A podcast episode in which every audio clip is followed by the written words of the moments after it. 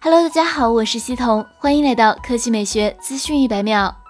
今年五月十五日，美国政府对华为宣布了新一轮制裁，禁止使用美国技术与华为合作，台积电代工芯片也不行了。台积电今天在说法会上表示，公司未计划在九月十四日之后给华为继续供货。美国当时给出了一百二十天的期限，九月十四日之后，台积电就不能继续代工了。目前，美国还没公布到期之后的政策标准。台积电这个表态正是基于当前的政策来说的。理论上，九月十四日之后确实不能代工了。日前消息称。台积电、高通等均被曝已向美方提交意见书，希望确保对华为的供货。而美方给出的要求是，企业需要七月十四日前成交。华为对台积电来说是第二大客户，去年的营收占比是百分之十四，仅次于苹果的百分之二十三，也是台积电先进工艺的重要伙伴。台积电绝不会轻易放弃这个客户。在此之前，华为已经利用一百二十天的缓冲期，提前下单了大量的七纳米、五纳米订单，高达七亿美元。年底之前所需要的麒麟芯片都将在九月中前全部交付，其中包括五纳米的新一代麒麟一千芯片，以及七纳米、十六纳米、二十八纳米的其他芯片。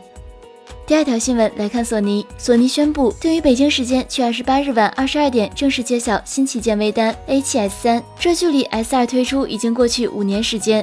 索尼中国在官微幽默预热，我想开了。前有感动牌专微 R 五、R 六在前，A7S 三压力不小。当然，从泄露参数看，A7S 三更专注于现有影像能力的提升改善。目前传闻的该机规格包括全新千二百万像素对战式全画幅 CMOS 感光元件，提供高速存取能力。机身外形与索尼 A7R 四相似，采用业界暂时最高分辨率的九百四十四万画点 QXGA 电子取景器，采用和索尼 ZV-E 一样的侧翻式屏幕设计，全新的无噪音被动式散热系统，没有过热以及二十九分五十九秒的录制时间限制，支持四 K 幺二零 P 十比特二比二比二比特机内录制。全高清格式可支持二百四十帧升格拍摄，不具备八 K 视频拍摄能力，可以在机身植入四 K 幺二零 P 格式 RAW 影片，支持 UHS Two 格式 SD 卡。